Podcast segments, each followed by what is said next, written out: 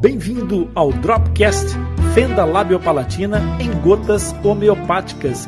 Nós levamos informação para construir sorrisos abertos e sem aberturas todos os domingos falando com você, diretamente dos estúdios do Atlas Lipcast. Vem comigo, eu sou Rony Furfuro, médico dentista e coordenador da equipe multidisciplinar de tratamento de fenda labiopalatina do Atlas Lipcast. Aqui no Dropcast eu vou responder, vou explicar e comentar um fato, uma dúvida sobre fenda labiopalatina, aquelas dúvidas que aparecem mais frequentemente e que se transformam numa pedra no seu sapato. Então, se você quiser que o tio Honda responda a sua dúvida, pode enviar um e-mail para o nosso back office atlaslipcast@atlaslipcast.com, que o Zaqueu estará aqui para te representar, você que é mãe, você que é pai de fissurado ou você mesmo que é fissurado, você tem aqui o Zaqueu para te representar e trazer as suas perguntas para que o tio Rony responda. Mas se você quiser participar diretamente, também pode entrar diretamente na nossa live. Agora, se liga no que o Zaqueu tem para te dizer.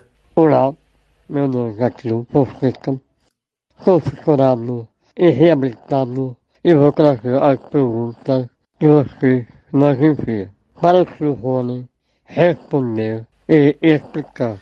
O Atlas Lipcast é o único podcast totalmente dedicado às anomalias congênitas da face, especialmente a fenda lábio-palatina.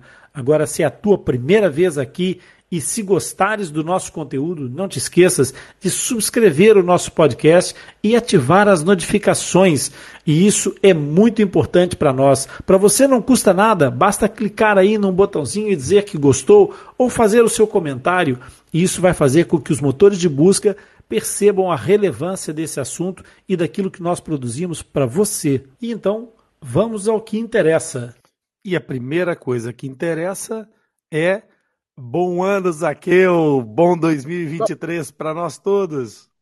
Igualmente. Rosa, igualmente. Feliz ano novo, feliz ano novo a todos. É...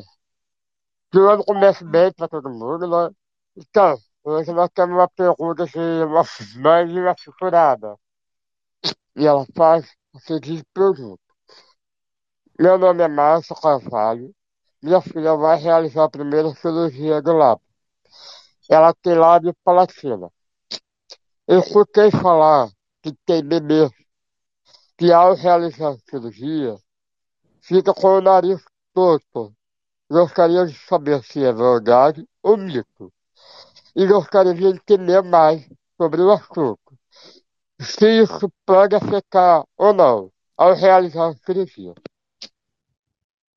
Muito bem, muito bem, Zaqueu. Eu quero, antes de começar a responder essa pergunta, também fazer é, eco das palavras do Zaqueu, que todos vocês que nos acompanham sempre sejam bem iluminados durante esse próximo ano e que sejam tempos de paz, porque o mundo precisa de um pouco mais de serenidade e de, ilumi e de iluminação nas cabeças que nos coordenam, que nos governam, para que haja menos fome, haja menos tristezas e que a gente possa continuar a trabalhar sempre por sorrisos abertos e sem aberturas e ver esses, esses sementes florificarem é, frutificar e a gente encontrar com essas alegrias todos os dias do novo ano. Então, Zaqueu, dizendo aqui a, a nossa ouvinte que a cirurgia do lábio, ela na realidade, a primeira intervenção, ela é chamada de queiloplastia, que refere exatamente ao lábio, mas na realidade, muitas vezes, quando nós temos uma fenda completa da, seja do grupo 1 ou do grupo 2, ou seja, se a fenda atinge lábio, gengiva e céu da boca, ela é completa, é, ou se ela atinge só o lábio, que ela é incompleta.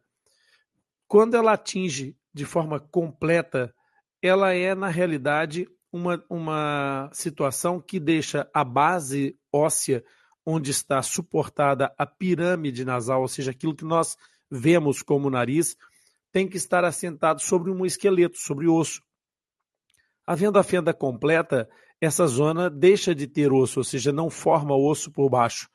Então é natural que haja um colapso por falta de suporte das inserções desse nariz.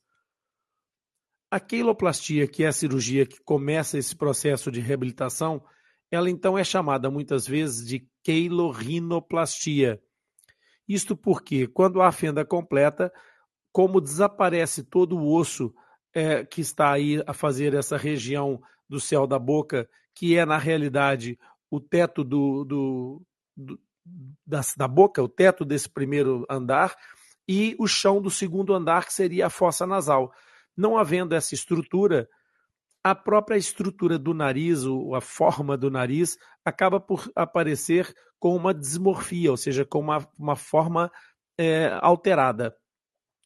E então o que acontece é que nessa cirurgia do lábio, na primeira cirurgia do lábio, o cirurgião, em geral, já tem que fazer uma modificação da estrutura nasal da entrada do nariz para conferir a esse nariz uma forma, uma forma da entrada da narina, uma forma da pirâmide nasal, que embora não vá ter sustentação, já é possível dar alguns toques em relação a, a reposicionamento das cartilagens que, que ajudam na manutenção dessa forma que nós entendemos como a forma normal de um nariz. Então, para que a Márcia perceba, se a filha vai fazer essa primeira cirurgia do lábio e ela tem, de fato, uma fenda labiopalatina, ou seja, nós partimos do pressuposto de que está afetado tanto o lábio quanto a gengiva e o céu da boca, então ela vai ter uma alteração porque vai ter uma comunicação da boca com o nariz completa. A filha vai ter que fazer uma cirurgia do lábio que já reponha uma parte dessa estrutura externa fazendo o contorno da abertura do nariz também. Ao fechar os lábios, tem que deixar aberta a entrada nasal, portanto, contralateral da, uh, da fenda, ou simetricamente o mais possível ao contralateral da fenda. Essa, essa intervenção ela vai ter um efeito que não é o efeito desejável a longo prazo, mas é uma, uma cirurgia que já restitui as estruturas naquilo que nós concebemos como a sua forma. Então já fica uma boca sem uma fenda, ou seja, um lábio, um sorriso não interrompido pela fenda, e já tem um nariz com uma entrada independente da boca.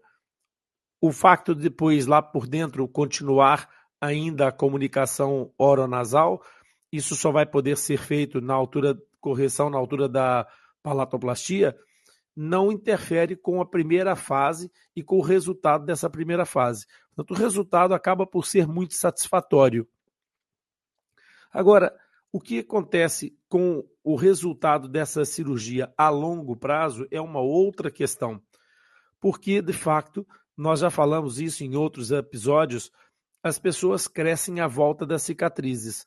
Ou seja, as cicatrizes são uma forma de ancoragem do desenvolvimento dos tecidos. Então, elas não crescem na mesma proporção de um tecido não operado. E à volta da cirurgia, à volta dessa cicatriz, nós temos tecido que vai crescer normalmente. Então, é normal também que, após uma queiloplastia num bebê com três meses, é, que acabou de ser recém-operado, o resultado possa parecer quase milagroso porque a técnica correta, bem aplicada, é, com, com boa, boa competência profissional, vai trazer uma melhoria dessas estruturas muito grande e uma razão de proporcionalidade ainda muito boa. Por quê? Porque essa criança cresceu com todos os tecidos livres, inclusive as bordas da fenda. Portanto, os tecidos acabaram por se tornar é, proporcionais. Quando essa, essa reunião é feita, cria-se então a primeira cicatriz. À medida que essa criança cresce, essa cicatriz precisa muito ser trabalhada do ponto de vista da fisioterapia, da terapia, as terapeutas da, das fonoterapeutas ou terapeutas da fala, como se chama em Portugal, ensinam os pais a fazer umas massagens para alongar esse tecido cicatricial, para dar direcionamento às fibras colágenas desse tecido cicatricial. Para quê? Para favorecer que essa cicatriz tenha um melhor desenvolvimento possível. porque senão o que vai acontecer é que a tal ancoragem a que eu me referia vai fazer com que, à medida que a criança cresça, essa cicatriz vai ficando cada vez mais curta ou retraída em relação aos tecidos que cresceram à sua volta. Então, aquele primeiro resultado estrondoso, interessantíssimo, é, muito agradável, que é o momento em que a criança sai do bloco e, apesar da sutura, apesar da ferida cirúrgica, tem um aspecto muito proporcional, muito agradável, de uma restituição quase inacreditável do, na, na, na perspectiva estética. À medida que essa criança começa a crescer, começa a aparecer então uma retração e essa retração vai ficando cada vez mais a chamar a atenção para a presença dessa cicatriz. O que faz com que, se o, a cicatriz fica retraída e puxa o lábio para cima, a mesma coisa acontece com a base do nariz, que também vai ficando cada vez com maior abatimento, porque a estrutura à volta vai crescendo e há aquela fibrose da cicatriz que não vai se desenvolver na mesma proporção. Portanto, na realidade, o que acontece é que as cirurgias todas têm sempre uma consequência que é a cicatrização. É preciso fechar, os tecidos precisam se recompor. Essa recomposição no imediato tem um efeito muito mais agradável do que a longo prazo, especialmente porque nós estamos a falar de crianças, estamos a falar de seres em crescimento. Aqui fica a indicação de que essa ideia de um nariz torto é relativo, porque se nós tivermos um abatimento dessa, desse, desse lado do nariz onde está a fenda, é natural que a pirâmide possa tombar nessa direção e ter então a sensação de um nariz torto ou tombado naquela direção da fenda. Por quê? Porque essa pirâmide não tem a estrutura óssea que sustenta lá por baixo.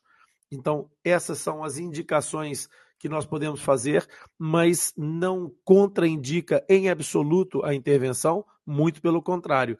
É necessário fazer a queloplastia, apenas também é necessário duas coisas: a certeza de que é preciso fazer o trabalho de massagem nessas cicatrizes e que essa cicatriz terá que sofrer em algum momento no futuro, eventualmente, alguma intervenção plástica, caso haja uma cicatrização com muito queloide ou com uma, um aspecto que não seja o melhor que essa pessoa possa obter.